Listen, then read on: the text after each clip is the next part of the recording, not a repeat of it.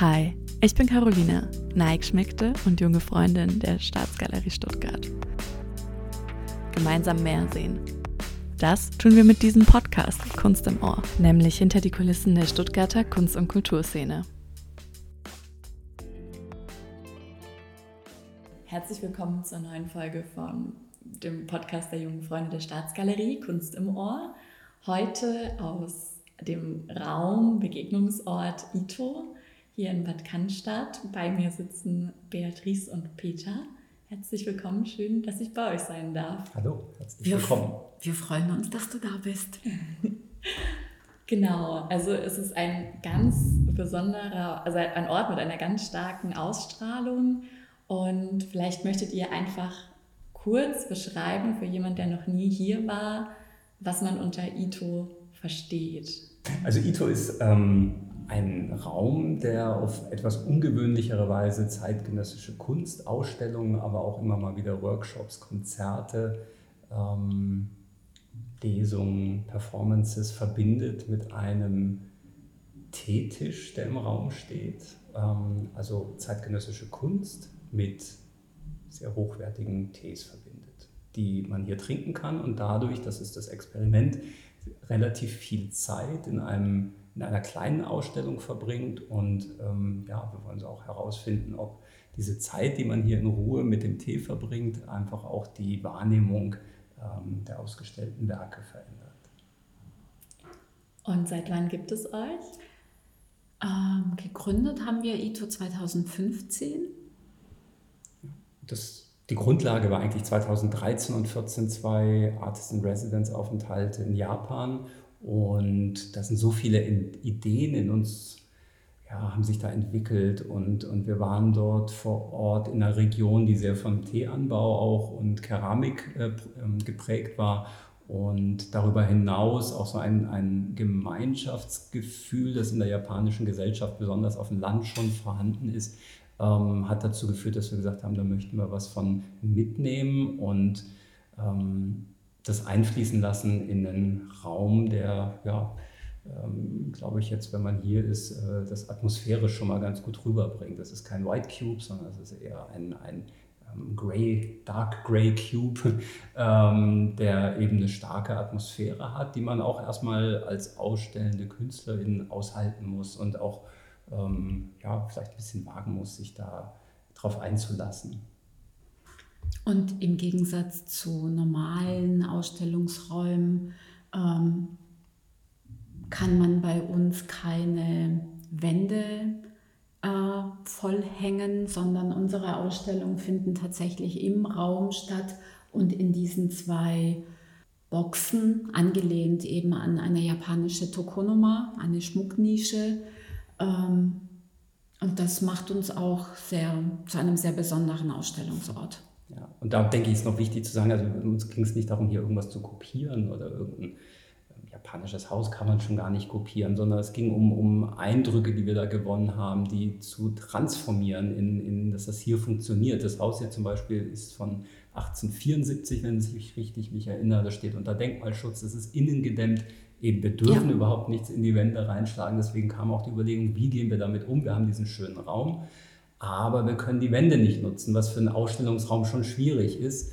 Ähm, da ich selber aber in Japan in einem sehr alten Haus, Holzhaus, eine Ausstellung hatte, war ich eben auch schon mit diesem Problem konfrontiert, was tun, wenn die Wände schon bemalt sind, wenn die aus Papier sind, wenn eigentlich kaum Flächen da sind und der ganze Raum schon sehr aufgeladen ist. Wie geht man damit um in einer Ausstellung? Und so sind diese Kuben entstanden, diese schwarzen, von innen beleuchteten die so einen abgeschlossenen Ausstellungsraum bilden, aber je nachdem, wie ausstellende KünstlerInnen damit umgehen, auch den ganzen ähm, Raum nutzen oder ähm, äh, etwas rauswachsen lassen aus den Kuben in den Raum hinein. Das ist äh, jede Ausstellung anders. Diese Kuben sind jetzt seit ähm, 2015 eben immer hier, aber jede Ausstellung ist dann doch sehr eigenständig und der Raum verändert sich immer wieder damit.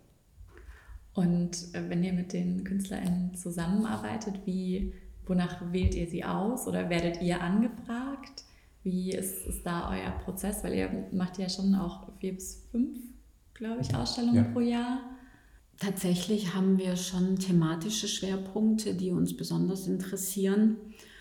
Ähm, wir wählen die Künstler und Künstlerinnen aktiv aus ähm, und haben mittlerweile, würde ich sagen, ein unglaublich gutes Netzwerk.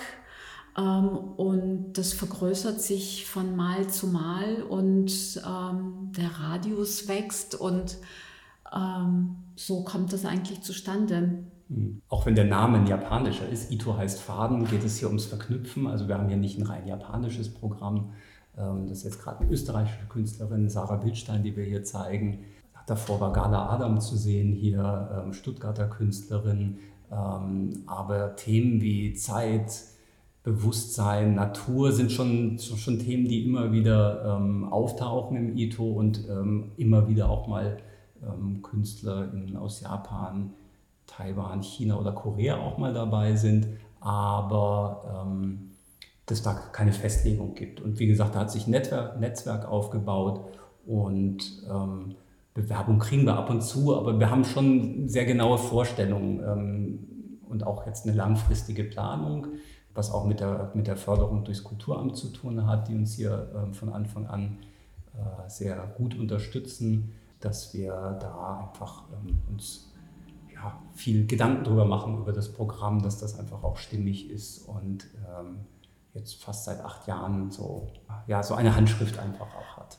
Und wir mögen es ja einfach, ähm, Künstler zu entdecken, Künstler und KünstlerInnen zu entdecken. Und deswegen ist das eher von dieser Seite aus passiert die Auswahl. Mhm. Ja. Spannend. Und das sind dann auch eher, wenn ich das noch sagen darf, Empfehlungen dann von, von ähm, KünstlerInnen, die hier schon ausgestellt haben, dass, dass wir da mal wieder jemanden neu kennenlernen, dass ähm, sich das so weiterentwickelt, ähm, als dass das jetzt ähm, über Bewerbungen klappt. Ja, also es ist total schön, diesen, diesen Ansatz mit dem Begegnen und auch mit diesem schönen, wunderschönen Tisch. Also mhm. wer noch nicht hier war, sollte auf jeden Fall zu euch kommen, um das zu sehen. Wie, wie ist ähm, so, wenn BesucherInnen zu euch kommen und noch nicht da waren? Mhm. Also ich, also vom Konzept, wenn ich es jetzt richtig verstanden habe, seid ihr ja auch dann dabei meist. Aber weil es per Anmeldung ja auch läuft, mhm. oder? Ja, also, aber die Ausstellung, wenn sie, also wir sind immer freitags, mhm. ähm, haben wir offen von ähm, drei bis um sieben in der Regel. Im Sommer, im Winter Im eher Sommer, zwei bis sechs. Genau. Und ähm, wenn offen ist, kann man auch ohne Anmeldung kommen, ähm, sich die Ausstellung angucken, nur zum Tee trinken. Wenn man das eben verbinden möchte, da muss man eine Anmeldung vorausschicken. Ansonsten mhm. kann es eben sein, dass einfach kein Platz ist. Mhm. Die meisten Menschen, die kommen zum Tee trinken, die bleiben dann zwei, drei Stunden sitzen, weil sich interessante Gespräche entwickeln. Und es wäre ja schade, sich auf den Weg zu machen und dann keinen Platz zu haben. Ja, also das ist schon ein wichtiger Punkt, weil es braucht auch Vorbereitung. Ähm, den Tee mache ich jetzt meistens hier und es braucht einfach, wie gesagt, Vorbereitung ähm, für die Besucherinnen, die kommen und ähm, man muss diese, diese, dieses Zeitfenster einfach einplanen, nicht? weil ähm, nach einer Stunde geht dann niemand. Und das ist ja auch genau das Ziel, dass ja. man lange hier Zeit verbringt miteinander, ähm, neue Menschen kennenlernt und das ist auch ein sehr durchmischtes Publikum, was ganz schön ist. Ja? Also ich würde mal sagen, von 12 bis äh, ja, wahrscheinlich so die 80 irgendwie also sind unsere, unsere BesucherInnen so im, im, Großen, im Großen und Ganzen. Ja. Das ist, hat sich als sehr schön weit gefächert äh, herauskristallisiert. So, ja. Und jeder ist willkommen, ähm, ein, sich die Ausstellung anzugucken und gegebenenfalls Tee zu trinken. Wir nehmen uns auch Zeit, jedem den Raum zu erklären, ähm, wenn jemand was wissen will. Also man braucht keine Scheu haben. Ich denke, aufgrund der kleinen, also aufgrund der Größe ja. ist es eben ein kleiner Raum fanden wir es einfach schön, auch von der Idee, dass jeder persönlich hier abgeholt ja. wird, ähm, ein Gespräch stattfindet, äh, dass man die Ausstellung vorstellt, wenn es gewünscht ist, ein bisschen mehr Einblick gibt in das Schaffen der äh, KünstlerInnen. Und das ist für uns ja auch das Spannende dabei. Also ich, ich sehe diesen Raum immer als sowas wie äh, so unser Innenleben, ja, unser Erlebtes, in, in den wir hinein Künstler, KünstlerInnen einladen, auszustellen und das gibt uns ja auch die Möglichkeit, sehr viel tiefer in Werk einzutauchen, ähm, als das im Normalfall möglich ist, wenn man, wenn man ähm, ja, eine Ausstellung vorbereitet. Also es ist ein recht intensives Beisammensein hier. Wir hatten den Aufbau gerade die Woche.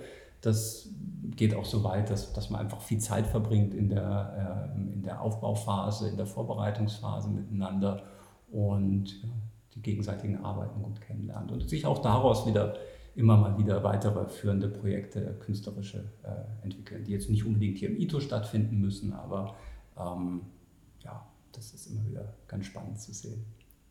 Ich glaube, ihr schafft es hier sehr gut, ähm, die Möglichkeit, sich, also dass die Möglichkeit gegeben ist, sich wirklich Zeit zu nehmen, weil ja, hm, also ich das jetzt auch aus meiner eigenen Erfahrung kenne, wenn man jetzt in ein Museum gehen würde als klassischen Ausstellungsraum, man doch durch die Menge halt auch recht schnell abgelenkt ist oder sich vielleicht auch gar nicht so auf ein Kunstwerk einlässt oder halt, wir haben ja auch ähm, beim Podcast der jungen Freunde viele Menschen oder auch junge Menschen, die sich vielleicht erst so in den ersten Schritten mit der Begegnung mit der Kunst befinden. Und da ist ja sich auf etwas einzulassen, wo man vielleicht noch nicht wirklich lesen kann, mhm. ja auch eine Herausforderung. Und ich glaube, dadurch, dass es ja hier so, so ein, also kompakt sozusagen ist, man sich dann auch nochmal bewusster wie die Zeit nehmen kann. Und wenn man dann auch noch in dieser Gemeinschaft das erlebt, das sich ja, glaube ich, sehr, ähm, ja, ja, also erweiternde Gedanken oder ähm, Lesehilfe ähm, ist jetzt das falsche Wort, aber so ähm, Übersetzungsmöglichkeiten für die Kunstwerke mhm. vielleicht bietet. Ja. Also ich meine, auch wenn man geübt ist im Ausstellungsanschauen, ähm, ja. Kunst betrachten, dann ist es dann doch so, dass in einem, in einem großen Haus irgendwann doch eine Ermüdung auch mhm. eintritt. Ja, und das, man kriegt das alles gar nicht verarbeitet. Und ähm, die Menge. Die Menge die der Arbeiten, Die, man, die man sehen kann. Man muss natürlich, also man kann bewusst auswählen, aber hm, wenn ich mir ein Museum anschaue und ich möchte mir alles möglichst viel anziehen, dann, dann ist irgendwann auch Schluss mit der Aufnahmefähigkeit. Ne? Und ähm, diesen, diesen, so einen Rückzugsraum äh, zu schaffen, das war schon die Idee hier vom ITO und eher eine Konzentration zu fördern. Und das ist auch was, was jetzt nicht nur hier im ITO stattfindet, das habe ich auch in meiner Arbeit. Ähm, Gab es dann auch schon ähm, solche in den Ausstellungsräumen, ich arbeite ja mit Fotografie und Video, ähm, verbindende Räume, die dann wiederum so, so eine Rückzugsmöglichkeit als ähm, meistens in Form eines Teehauses, das kann mal in einer Holzbox sein, das kann mal in einem ähm, Art, fast so eine Art ähm, Papier, aus Papier gebaut sein. Ähm, ein, ein, ein Raum, den, den BesucherInnen betreten können, äh, wo sie mich manchmal antreffen, wo man Tee trinken kann, wo man sich über das Werk unterhalten kann, aber einfach auch eine Möglichkeit hat, so ähm, zu sich zu kommen, wieder sich zu konzentrieren und ein bisschen zu verarbeiten, was man so gesehen hat. Das ist, glaube ich, was, was ähm, der Kunst zugute kommt, äh, wenn man solche Orte auch schafft. Und man bietet die Möglichkeit der Kommunikation, mhm. indem man eben ähm, miteinander ins Gespräch kommen kann. Mhm. Und das funktioniert einfach besser in einem kleinen Raum, als wenn man große Hallen äh, betritt. Es ist einfach so. Und man sich ein bisschen Zeit nimmt und sich darauf einlässt. Ja, und da kommt uns auch Bad Cannstatt entgegen hier. Also dieses etwas, wir sind ein bisschen abgelegen hier. Ähm, man, die meisten kommen schon bewusst her. Und ähm, wenn wir jetzt irgendwo zentral in Stuttgart, wird die Tür wahrscheinlich zu oft aufgehen und, und es werden, würden zu viel Unruhe auch reinbringen. Und ähm, Ito lebt auch von so einer gewissen ähm, Ruhe einfach. Und ähm, das ist das, was, glaube ich, die meisten BesucherInnen suchen und auch schätzen dran. Ja, ja das, der, der Raum bringt einen runter. Ja, also ich fand das jetzt gerade sehr schön mit dem ein Setting für Gemeinschaft schaffen, dass er eben auch eben diese, diesen, diesen Punkt braucht, dass man sich begegnen kann, weil ja einfach Kommunikation eben nur weil viele Menschen auf einem Ort sind, funktioniert ja nicht. Genau. Da würde mich jetzt interessieren, weil ihr ja sagt, dass das eure Erfahrungen aus Japan euch da viel mitgebracht oder ihr da viel mitnehmen konntet. Ähm, hättet ihr Lust, da uns auch noch ein bisschen Einblicke zu geben? Also wie, wie ist diese, im, im Unterschied zu hier dieses, dieses Gemeinschaftsgefühl in, in Japan oder wie findet Kommunikation da statt? Besonders, wie habt ihr das auch erlebt? Ich weiß jetzt nicht, wie sehr ihr auch mit der Sprache vertraut seid. Ja, das finde ich jetzt irgendwie noch ganz spannend. Also mit der Sprache ist die Bea etwas vert wesentlich vertrauter als ich es bin. Aber kannst auch einiges rudiment lesen und schreiben. rudimentär immer noch. Aber man kann, man kommt auch, wenn ich es kurz sagen darf, man, man kommt auch mit Hand und Fuß weit und ich weiß nicht, mit der richtigen Einstellung, sich einfach auf so eine Kultur und ein Land einzulassen, hilft schon sehr dabei, miteinander klarzukommen. Auch wenn man die Sprache nicht unbedingt spricht oder von allen Seiten nur so ein paar Bröckelchen zusammenkommen, so ein bisschen Englisch, so ein bisschen Japanisch, bisschen Hand und Fuß und dann geht das einfach. Aber die besondere Erfahrung bei den Artist in Residence Aufenthalten, die wir jetzt hatten in Japan, ist ja auch ganz besonders gewesen, weil man dann praktisch in einer Gemeinschaft ähm, sich wiederfindet, ähm, Unterstützung erfährt bei den Projekten, die man vorhat, äh, immer eine Ansprechperson da ist und dann stellt man aus nach einer gewissen Zeit und dann kommen vom Reisbauer bis zum Sake-Braumeister oder dem Zen-Priester kommen dann die Menschen aus der Gemeinde äh, und gucken sich die Ausstellung an, weil sie so interessiert sind. Wir hatten eine sehr interessante Durchmischung am Publikum dort. Ähm, deswegen bin ich auch ganz froh, dass wir das hier auch haben. Das ist nicht ganz so weit gefächert wie in Japan, ähm, aber das ist schon ähm, recht bemerkenswert gewesen für mich, wenn ich mich da ausgestellt habe. Und dieser Reisbauer, das ist schon ganz interessant auch nochmal. Ähm, es gibt da Untersuchungen, dass Gesellschaften, je nachdem, ob sie ähm, Getreide anbauen oder ob sie Reis anbauen, eben ganz anders geformt sind. Also der Individualismus ist ausgeprägter in Gesellschaften, die Getreide anbauen, weil man das alleine machen kann.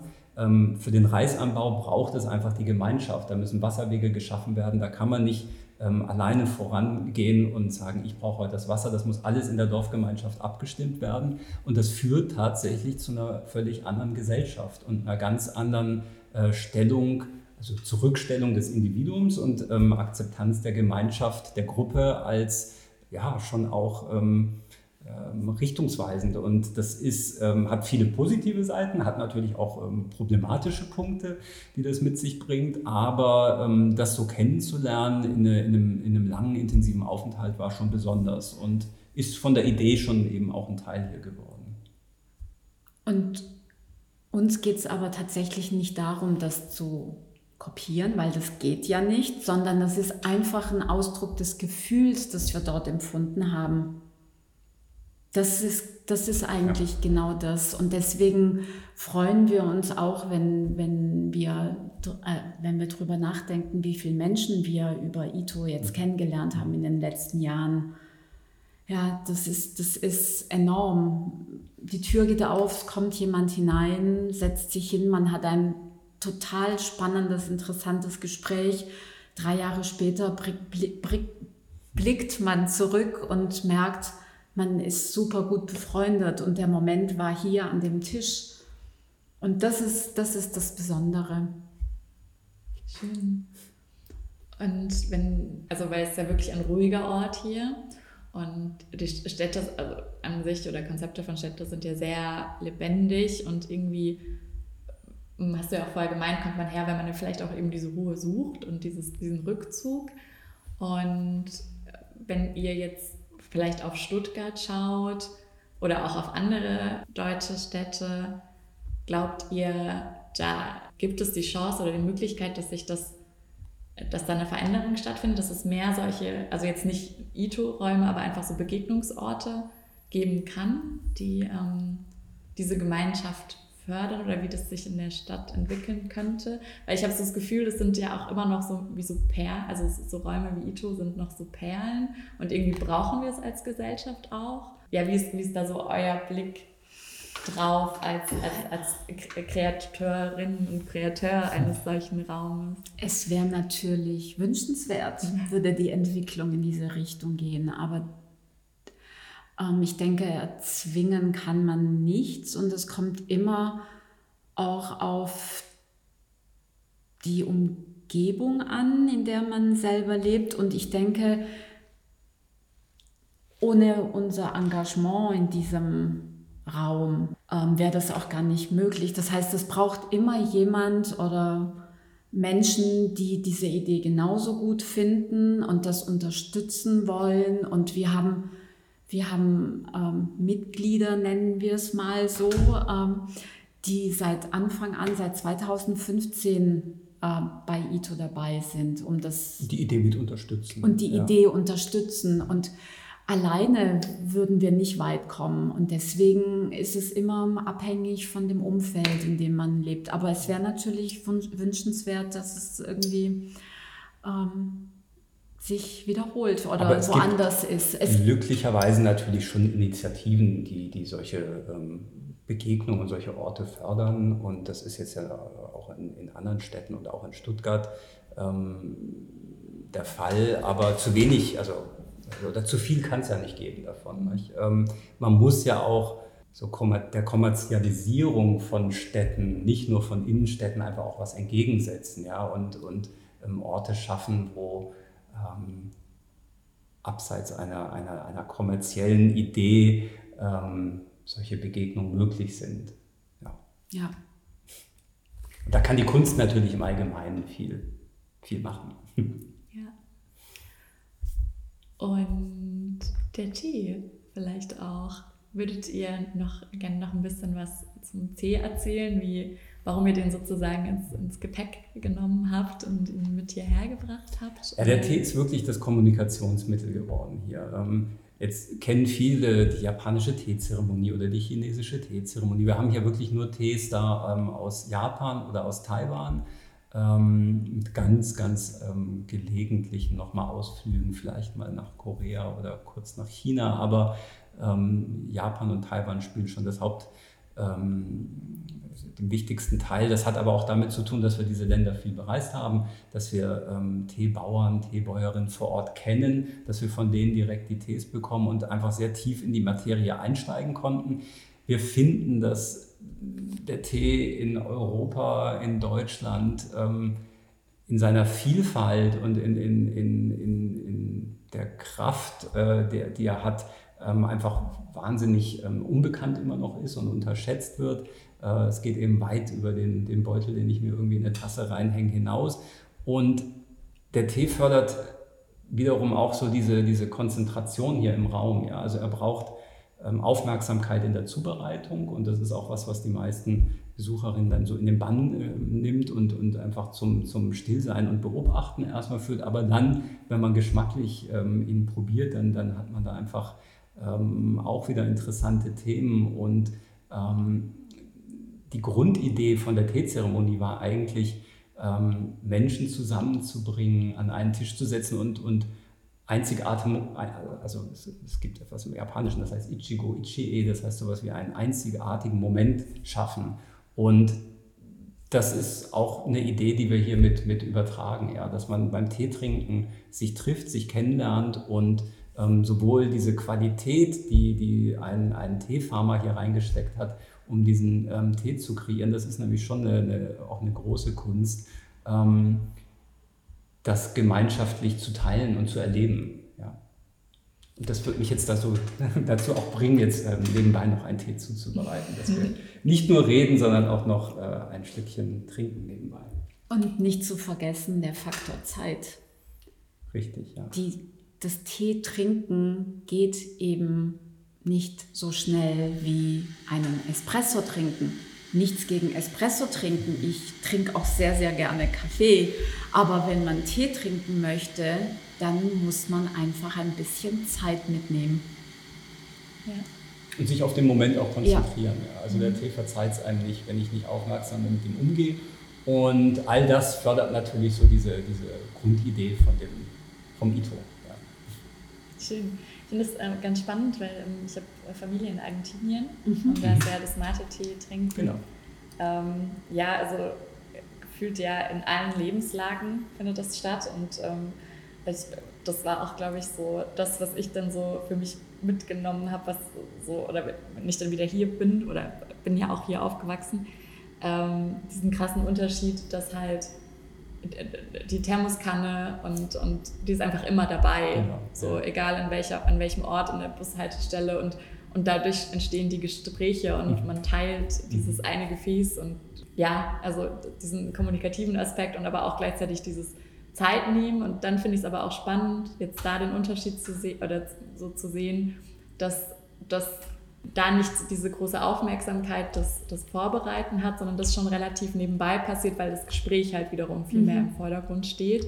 Und ähm, eine Sache, die ich auch sehr mag, ist, dass man sich erst bedankt, wenn man nicht mehr möchte. Also wenn man nicht mehr Teil der Runde sein möchte, dann sagt man Danke und dann mhm. geht das Gefäß nicht mehr zu einem. Mhm. Und ähm, ja, das sind, das sind schöne Aspekte irgendwie, dass ihr die zum Wahrnehmen bringt, die wir vielleicht eben so Dinge, die wir, glaube ich, hier im, auf der, im Kulturkreis sozusagen oft so als selbstverständlich nebenbei laufen lassen. So, ähm, ja. Ich war auch mal in Argentinien und ähm, Buenos Aires, äh, eine, nicht wie lange, zwei, drei Wochen oder sowas. Und das ist natürlich was, was mir da sofort aufgefallen war. Mhm. Ähm, warum tragen die Leute hier alle äh, Thermoskannen unterm Arm? und äh, diese kleinen Kürbisse mit den ja.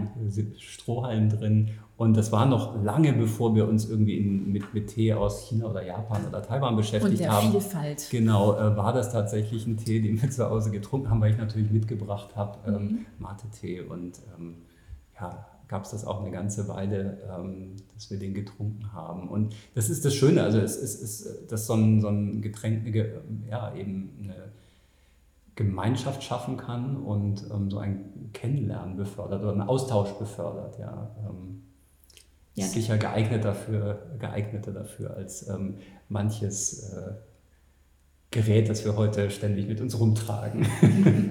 und wenn du alleine Tee trinkst, ist es einfach der Moment für dich. Du nimmst dir die Zeit, bereitest dir einen Tee zu und genießt den Moment also das ist das Schöne. Und wir sind ja mittlerweile, äh, wir haben zwar keine Thermoskanne, aber wir haben ein Reiseset. Das heißt, egal wo wir hingehen, auch wenn wir wandern gehen, wir haben mittlerweile ein kleines Paket und trinken auf dem Berg dann halt auch einen frisch aufgebrühten Tee. Habt ihr das dann auch in, in der Keramik? Ja, also ja, ja, wir nehmen, haben ja, auch im Raum ja auch wahnsinnig ja, viel Keramik ja, habt. Ja, wir haben ein Reisekännchen, zwei Tassen und nehmen dann einfach heißes Wasser mit. Also von daher ist die Thermoskanne trotzdem dabei. Genau. Aber mit ähm, heißem Wasser. Ja, ja, das ist so. Das, also das ist für mich auch in der Arbeit irgendwie was Wichtiges geworden. Ähm, das dabei zu haben und mich einfach irgendwie mehr Zeit zu nehmen, mich irgendwo hinzusetzen und zu gucken, wie eine Umgebung auch auf mich wirkt und ähm, dabei Tee zu trinken.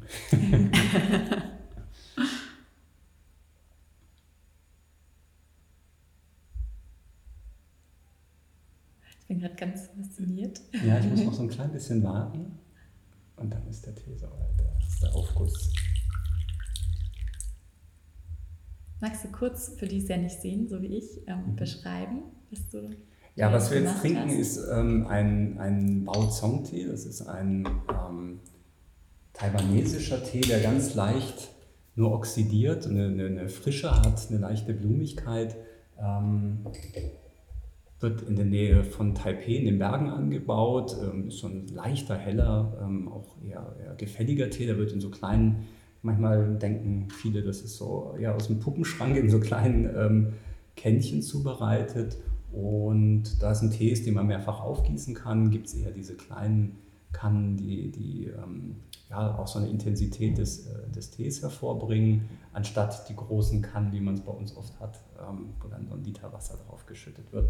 Trinken wir also jetzt so drei kleine Tässchen von diesem ersten Aufguss. Ähm, die Blätter entfalten sich dann erst und das heißt, der zweite Aufguss ist dann oft der, der schon etwas kräftiger ist. Und darfst jetzt gerne mal probieren. Bitte schön.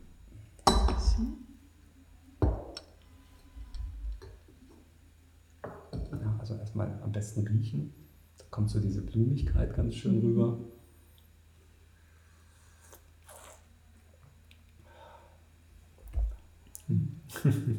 Er ist gerade äh, letzte Woche bei uns ja. aus Taiwan eingetroffen, oh, wow. von einem Teehändler, ähm, den wir dort kennen, der sehr feine Tees von, von meistens kleinen ähm, familiären Teefarmen äh, besorgt und ähm, ja, wir seit ein paar Jahren von dem den Tee beziehen. Äh, bei mir kommen jetzt gerade tatsächlich so ähm, Bilder äh, hoch, weil ich auch Familie in Peru habe. Mhm. Und ähm, da musste ich dann jetzt auch vorher gerade denken, als ihr vom Reis gesprochen habt, weil mein Onkel dort dann auch Reis angebaut hat und äh, da das Wasserthema natürlich auch ganz groß war mhm. und er ähm, ja als Architekt ähm, dann irgendwann gesagt hat, so, also seine Frau ist Peruanerin, er möchte da zurück und also er möchte nach Peru und mit der Natur arbeiten mhm. und nicht mehr für die Stadt und die Architektur.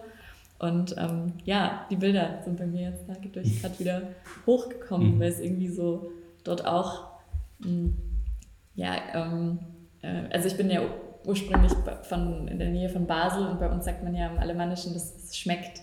Also auch wenn es riecht. Und mhm. okay. genau deswegen wird es ja synonym benutzt und dann hat es jetzt einfach so nach, nach dem Land dort geschmeckt. Dann schmeckt nochmal und trinkt dann schön.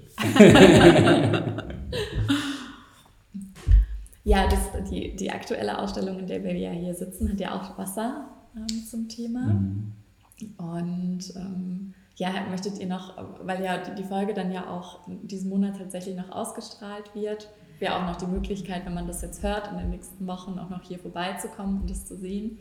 Hättet ihr vielleicht noch Lust, was über die Künstlerin zu Kann ich gerne was erzählen. Wir hatten gerade ähm, tatsächlich äh, gestern die Eröffnung, ähm, Sarah Bildstein, ähm, 100 Spectres, 100 Geister. Es ist eine Arbeit, die wieder einen kleinen Japan-Bezug hat, denn ähm, vom Titel her basiert sie auf einer, einem, einem, großen Rollbild, das in Wien in einem Museum hängt, ähm, von 100 Geistern, die heißen dann Yokai.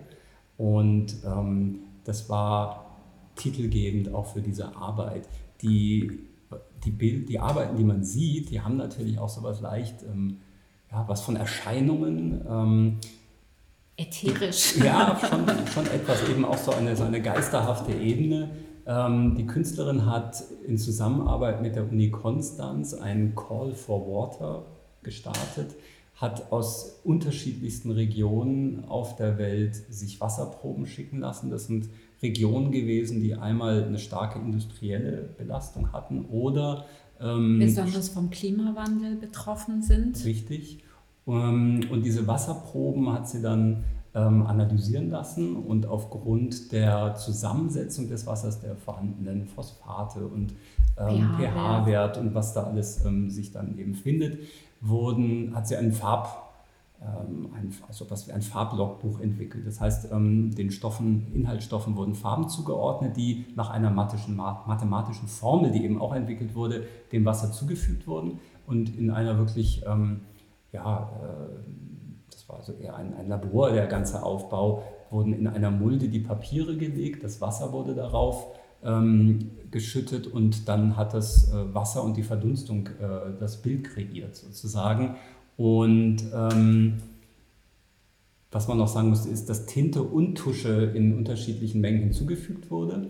Und Tinte und Tusche trocknen unterschiedlich und somit sind diese verschiedenen Sphären der Bilder, die manchmal fast an Einzeller erinnern, manchmal an Inseln, manchmal ähm, ja, äh, kleine Pantoffeltierchen. Ja, auch sein könnten. Aus dem und, Biologieunterricht. Ja, und so sind eben aus unterschiedlichsten Zonen der Welt ähm, diese, diese Arbeiten, die dieses Element Wasser nochmal in, in, zwar mit einem, aus einer Verbindung aus Kunst und Wissenschaft, aber nochmal in, in so einen sphärischen Bereich bringen. Und so äh, zeigen wir da gerade einen Ausschnitt aus dieser Arbeit und ihr Buch. Und eine Arbeit ist dann auch noch hier in, mit Wasser aus Bad Cannstatt entstanden. Also da wir ja nun hier auf vielen Mineralquellen sitzen, ähm, ist vom Lautenschlägerbrunnen dieses sehr intensive Wasser, das konnte man gestern auch nochmal hier ähm, trinken. Nicht jeder ist, ist, gewohnt, das zu trinken. Ähm, sehr eisenhaltig, sehr, sehr salzig auch. Und mit dem Wasser ist dann noch diese ähm, Auftragsarbeit entstanden, die diese 100 Arbeiten umfassende Serie nochmal fortsetzt. Ja, da gucken wir jetzt hier praktisch direkt drauf. Von daher ähm, ist das, ja, wen das Thema interessiert, Wasser und ähm, auch diese Verbindung aus Kunst und, und Wissenschaft, ist herzlich eingeladen. Die Ausstellung ist noch zu sehen bis zum 29. 29. September. Genau. Schön. Wenn, also ihr habt jetzt hier, oft nehme ich die Frage noch mit rein in das Gespräch, ähm, wenn ihr einen Ort braucht, um Inspiration zu finden für euch, also für einen selber in Stuttgart, wo ihr dahin geht. Jetzt habt ihr natürlich selber also einen wahnsinnigen Raum geschaffen, aber habt ihr vielleicht sonst noch ähm, auch einen anderen Ort, der euch irgendwie in Stuttgart, also in, in Verbindung mit Kunst auch steht und euch irgendwie inspiriert oder bewegt oder im öffentlichen Raum?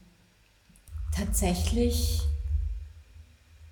ist es eher die Natur für mich. Das heißt, wir gehen eher ähm, mal, keine Ahnung, Siebenmühlental oder sowas. Wir gehen eher raus in die Wälder, ähm, wandern. Das machen wir häufig. Und Inspiration bekommen wir eigentlich unabhängig vom Ort immer im Gespräch mit anderen Menschen. Mhm. Also so würde ich das sehen. Da hat sich natürlich es gibt tolle auch eine, Orte. Auch eine, eine, starke Verknüpfung mit vielen ähm, Künstlern ja. aus Stuttgart, Umgebung und auch weit darüber hinaus. Also wir haben ja bis New York oder London und äh, Paris Besucher in Tokio. Ähm, es sind eher solche Begegnungen, ähm, glaube ich, die, die mehr Inspiration dann noch bringen. Unabhängig vom Ort. Mhm. So, also tatsächlich Natürlich besuchen wir andere KünstlerInnen auch in den Ateliers. Und auch wenn das etwas sonderbarsch äh, klingt vielleicht, äh, tatsächlich beim Tee trinken. Also das ist sowas, wir sind schon, also ich habe schon ganze Werkgruppen wirklich äh, zum, zum Ende führen können, Arbeiten, ähm, Buchprojekte, weil ich einfach da gesessen bin und Tee getrunken habe und ähm, Zeit hattest. Genau, Zeit hatte und mit der irgendwann plötzlich so diese Idee kam aus dem ja, so ein bisschen ähm, verloren sein im, im Tee trinken und an gar nichts groß denken, dann plötzlich so Ideen hervorkamen. Und ich wusste ja genau, das ist es jetzt. Ja, also das ist äh, tatsächlich nicht zu unterschätzen, die Inspiration, die äh, Tee mit sich bringen kann. Und darauf schenke ich jetzt einfach nochmal den zweiten Aufguss ein. Bitte schön. Wenn man jetzt vielleicht, ähm, also oft frage ich auch, wenn man jetzt im, ob ihr einen Tipp hättet, wenn man jetzt noch nicht so erfahren ist mit dem ähm, Kunstwerk betrachten, wie, wie, wie, man selber daran geht. Aber tatsächlich würde ich euch jetzt, glaube ich, fragen, wenn man noch nicht so erfahren ist mit dem Tee trinken, mm, wie nähert man sich dem an? Also einfach, mal vorbeikommen und ähm, es mal testen, ja. ob es was ist für einen. Ja. Also ich glaube, wir haben schon ein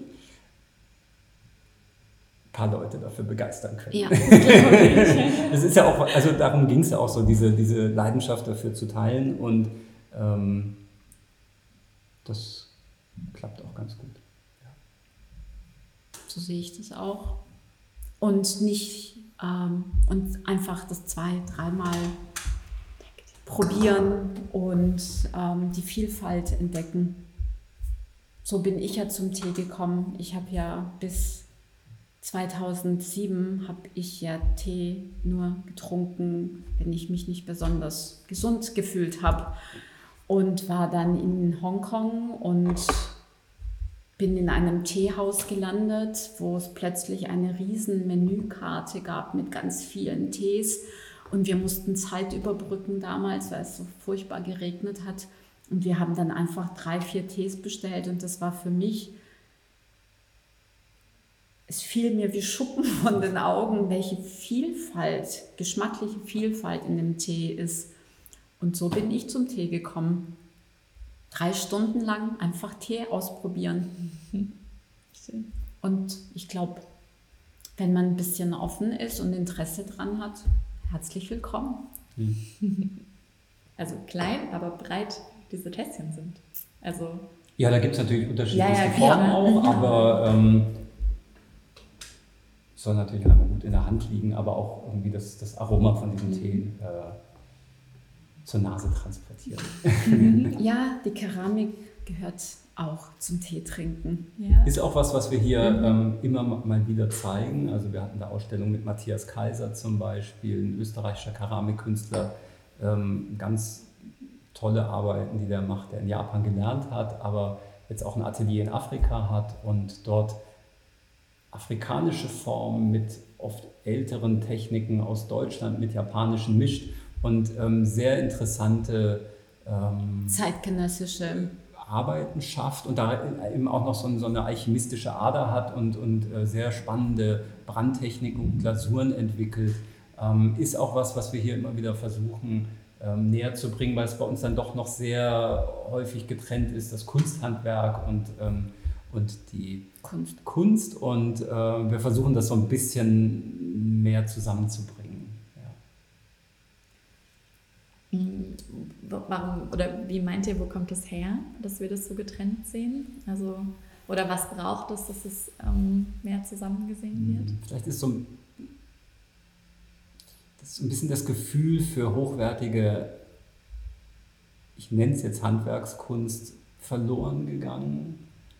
Ähm, das ist natürlich was, was in manchen Ländern, ich nehme jetzt nochmal Japan, weil da die Keramik natürlich einen wahnsinnig wichtigen Teil einnimmt äh, in, der ganz, in der Kunst gesamt, ähm, eine Tradition, die über, über Jahrhunderte ähm, fortgesetzt wird und einfach die eine Qualität erreicht haben, die schon bemerkenswert ist und sie trotzdem immer noch mal wieder so einen, so einen Schritt schaffen, das ins, ins, ins Heute zu, zu transportieren. Also diese, die klassischen Formgebungen, es gibt immer mal wieder junge, ähm, jüngere japanische KeramikkünstlerInnen, die, die da wirklich wieder einen Schritt weitergehen und ähm, irrsinnig gute Formen und, und Techniken schaffen, äh, Werke schaffen, damit das ist was, wo uns, glaube ich, die Tradition fällt. Das ist irgendwann mal abgebrochen und ähm,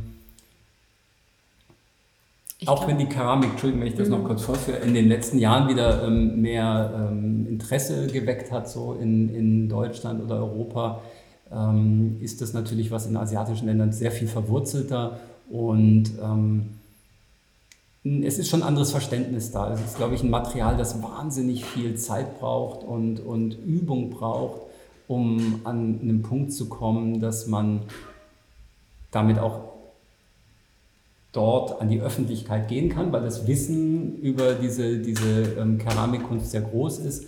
Und ähm, es sind einfach sowas wie Nationalheiligtümer in Japan. Ja? Also so eine, so eine Teeschale, das, das, das ähm, nimmt eine sehr besondere Position ein. Das ist die Skulptur eigentlich in, in, in Japan. Ja? Und ähm, ja, das ist ein, ein, ein ich glaube, wir müssen, müssen irgendwie anknüpfen hier vielleicht, um und diese Handwerkskunst auch, auch schätzen und auch bereit sein, da einfach das zu bezahlen, ne? was, ist, was, äh, was diese Handarbeit kostet. Es ist einfach eine andere Herangehensweise. Ähm, die, die Techniken, die in Japan angewendet werden,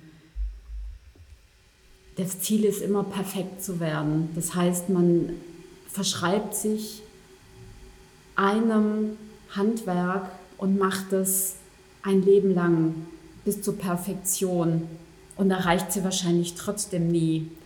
Und das ist ein anderer Ansatz wie bei uns. Das gibt es ähm, in dieser Form nicht. Und ich glaube, dass bei uns diese Trennung von Kunst und Handwerk auch durch die, also Intellektualisierung, nenne ich es mal, der Kunst. Auch ähm, das ist ein großer Unterschied. Eher geistig und dort ist es eher haptisch, keine Ahnung. Es ist definitiv ein großer Unterschied, wie auch die Menschen dort umgehen mit äh, nicht nur Keramik, sondern auch Holz oder Metallarbeiten oder Köche, die zehn Jahre Ausbildung ähm, über sich ergehen über lassen. Über sich ergehen lassen. Das ist schon eine Qual auf, was da Und die ähm, ersten als, als zwei Jahre nur Reis waschen oder sowas. Also das wäre bei uns kaum denkbar. Ja. Wiederholungen sind da. Die Wiederholungen. Ja. durchaus ziemlich wichtig. So ist es, so ist es. Werbung. Na, Lust auf noch mehr Gespräche über Kunst? Dann komm doch zu einer unserer nächsten Veranstaltungen. Diese findest du unter www.jungefreundestaatsgalerie.de. Schmeckt dir der Tee? Ja, schön. Also sehr eben, also die Bilder sind immer noch da mit dem, mit dem Stück Land und ähm, diese, diese Raum. Und ich finde es eben spannend, dass also wir ja in, in einem Raum sind, um zu sehen und dann aber so viel schmecken und auch durch dieses Tiertrinken wieder Bilder entstehen, mhm. über die mhm. gesprochen werden können und dann aber ja auch gleichzeitig eben diese, ja, wenn man gleichzeitig weiß, dass man in einem, oder ich das spüre, dass ich in einem Ausstellungsraum bin, aber nicht diese Hemmungen habe, wie es dann doch manchmal in, in klassischen Museen oft ist, wo ähm, ich auch selber beispielsweise die Erfahrung gemacht habe, als wir einmal ähm, äh, mit der, ich habe Kunstgeschichte studiert und wir dann in Paris waren und dann sollten wir halt über ein Werk uns austauschen und standen halt als, als Studierendengruppe vor dem Kunstwerk und wir halt von den Aussichtskräften halt angescht wurden, dass man mhm. nicht sprechen darf und mhm. äh, hier ja sozusagen das Gegenteil der Fall ist und den Werken nichts passiert. Was aber eben auch gut funktioniert, wenn man hier zu zweit, dritt, viert oder fünft sitzt. Meistens sind es nicht mehr Leute an dem mhm. Tisch und ähm, das fördert natürlich eine, eine, gewisse Intimität, dass man sich jetzt auch nicht zurücknehmen muss, wenn man äh, im mhm. Gespräch ist und weil man niemanden stört sonst drumherum. Ja, ja und ist, ähm, auch keine Scheu hat. Das ja. ist es vor allem. Ja, also eben, ich glaube auch, dass ähm, ich war, ich war gespannt, als ich hierher gekommen bin, ähm, ob es irgendwie eine Hemmschwelle, also mhm. also eine Schwelle irgendwie gibt, aber ich fand es sehr schön, dass ihr es geschafft habt, dass ähm, also es bei mir keine ausgelöst hat. Das so. ist schön. Das freut mich. Das ist im Endeffekt das, was wir ja, erreichen ja. wollen.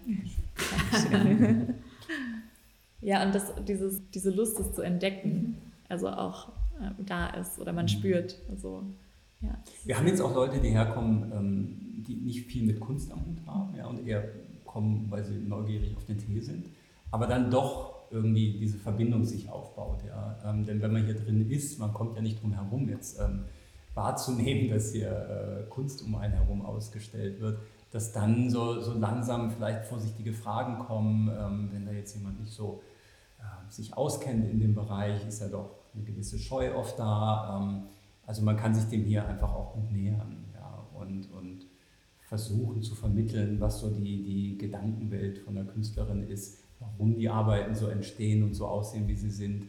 Ähm, also da findet einfach auch eine gewisse Vermittlungsarbeit hier am, Tisch statt.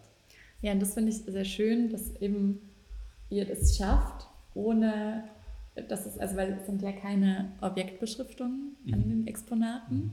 Wir und brauchen die nicht, weil eben das Gespräch genau. stattfindet. Ja, ja genau. Und halt ähm, dadurch auch diese also ähm, wenn ich mit, mit, Menschen in Ausstellungen war, die eben auch nicht so viel mit Kunst zu tun haben, ähm, dann die, sie oft meinten, dass sie sich sonst so haltlos in, in Ausstellungsräumen mhm. gefühlt haben und dann halt nur so diese, diese, kleine Beschriftung hatten, um sich daran festzuhalten, aber oft mhm. sagt die ja nicht wirklich so viel. Genau, also genau. sind dann also Jahreszahlen Titel. oder Titel oder ja. manchmal heißen sie dann ohne Titel. Und, ja.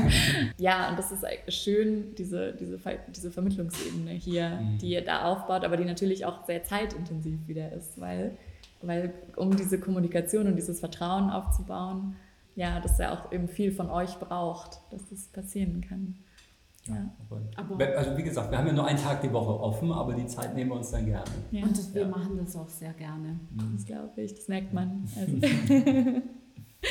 also, eine ganz, ganz große Empfehlung, hier vorbei zu ähm, schlendern. Also und gibt es, gibt es noch äh, eine Sache, die euch oder ein, ein, ein Thema, das euch auf dem Herzen liegt oder möchtet ihr eine kleine Vorschau geben, weil ihr ja auch gesagt habt, ihr plant weit im Voraus, was so demnächst noch kommt oder was man so vielleicht ich kann mir vorstellen, dass in den Wintermonaten das auch sehr gemütlich hier ist. ja, das ist jetzt so ein ganz schwieriger. Eine Gratwanderung. Ja, das genau. Wort gemütlich. Das, ähm, also ich würde es eher atmosphärisch nennen, denn sehr schnell bringt man den Tee mit so einer Gemütlichkeit zusammen. Mhm. Ja, das, dann, dann kommen dann noch oft so komische, ähm, noch ein Vanilleduft dazu oder sowas. Also das ist es überhaupt nicht hier. Ja. Ähm, ich habe auch oft Tees da, die ich gerne zubereite, die echt schwierig sind. Ja? Also die mhm. brauchen genauso eine geschmackliche Auseinandersetzung wie die Kunst, die, die ähm, manchmal ausgestellt wird. Man muss sich damit auseinandersetzen, um es zu verstehen. Und von daher, gemütlich ist es selten, aber ähm, atmosphärisch immer. du siehst, das Wort gemütlich. Habe ich nicht gesagt, das schneiden wir raus. ähm, aber so als kleiner Ausblick. Der Grund, warum wir etwas immer im Voraus planen, ist, dass wir die Förderung schönerweise vom Kulturamt bekommen und wir immer unser Jahresprogramm eben vorstellen und somit ein Jahr im Voraus planen. Das ist im Vergleich zu großen Museen natürlich noch ein sehr überschaubarer Zeitrahmen. Ähm, wir machen jetzt, die Ausstellung ist gerade eröffnet, läuft wie gesagt bis 29. September, machen dann im Oktober, November, Dezember weiter mit einer Ausstellung, die sich äh, von einem jüngeren Architektinnenpaar, die sich mit dem japanischen Garten als architektonischen Raum beschäftigen. Eine Arbeit, die jetzt auch ähm, eine Recherchereise als Grundlage hat, die wir gerade auf einem bei einem Aufenthalt in Japan ähm, zusammen gemacht haben. Und ähm, der Anschluss daran, daran, genau, daran anknüpft. Und der, im Anschluss wird dann voraussichtlich eine Arbeit von mir gezeigt. Ich zeige so alle zwei Jahre eben auch hier einen, ähm, Einblick in eine neue Werkgruppe. Ähm, dazu ist schon ein Buch erschienen, 88 Stones heißt es. Und das sind so die nächsten zwei Ausstellungen, die in der Planung sind und wir befinden uns auch gerade noch in so einer Übergangsphase, weil wir uns jetzt hier um institutionelle Förderung bewerben. Uns gibt es jetzt ja seit acht Jahren. Wenn wir den Schritt machen, dann wird es uns auch weiterhin geben. Ja, das sind doch gute Ausblicke für atmosphärische Momente. Ja, dass du eine Frage immer stellst hattest du mir vorher per E-Mail gestellt äh, und darauf hingewiesen, dass die nicht vergessen wird. Sehr gut. Ähm, vor lauter Atmosphärik habe ich meine Arbeit vergessen.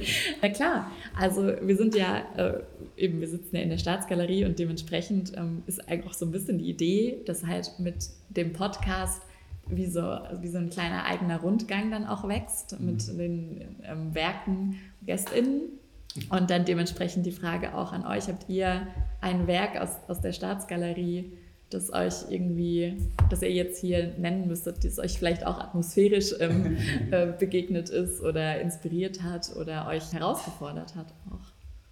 Also, ich glaube, lange begleitet. Ne? Lange begleitet. Arbeit, ja. Julian Rosefeld, Manifesto. Eine tolle Hommage an die Schönheit von Künstlermanifesten mit einer Frau als Trägerin ganz unterschiedlichen Rollen, Geschlecht, Klasse, länderübergreifend. Ähm, ein tolles Beispiel auch, an das man heute noch sich äh, das heute auch noch relevant wäre, vor allem in der, wenn man überlegt, wie die Gesprächskultur ähm, abfällt. Ähm, ja, mich hat das ganz überwältigt damals, diese Installation im, in der Staatsgalerie. Die ein Teil der Sammlung geworden ist. Ja. Die ein Teil ja, der Sammlung ja. geworden ist, genau. Also ich habe da Stunden verbracht. Ich hm. fand es großartig. Also meine Lieblingsarbeit in der Sammlung ist ein Werk, das ich erst vor gar nicht so langer Zeit, letztes Jahr gesehen habe, wieder ähm, von Wolfgang Tillmanns Freischwimmer. Ich weiß jetzt gar nicht genau, welche Nummer es hat von den Freischwimmer, aber das ist dieses sehr, sehr großformatige, äh, rötliche, ganz abstrakte Arbeit von ihm in der Dunkelkammer entstanden, war in der Gallery zu sehen, ähm, in der, ich glaube, es war die Eröffnungsausstellung von der Gallery und ähm, eine Arbeit, die mich einfach äh, sehr begeistert und, und, sehr nachhaltig beeindruckt. Und ähm, ja, tolles Werk, toller Künstler. Vielen Dank. Vielen Dank auch an die Erinnerung. und ja, Beatrice, Peter, vielen Dank für eure Zeit. Schön, dass du bei uns warst. Ja, vielen Dank. Wir haben es auch sehr genossen. Übrigens, die beiden Lieblingskunstwerke von Beatrice und Peter aus der Staatsgalerie konnten dank des Engagements der MitgliederInnen des Vereins erworben werden. Seit der Gründung der Freunde der Staatsgalerie konnte der Verein nämlich rund 150 Gemälde und Plastiken sowie über 3500 Arbeiten auf Papier erwerben und damit für die Sammlung der Staatsgalerie sichern. Auch dein Mitgliedsbeitrag trägt dazu bei.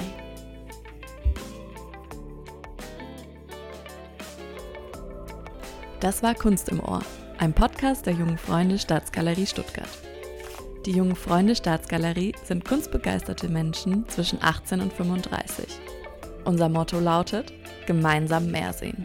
Wenn du mitmachen oder mehr über uns erfahren möchtest, dann besuche unsere Homepage unter www.jungefreundestaatsgalerie.de oder schau bei Instagram vorbei.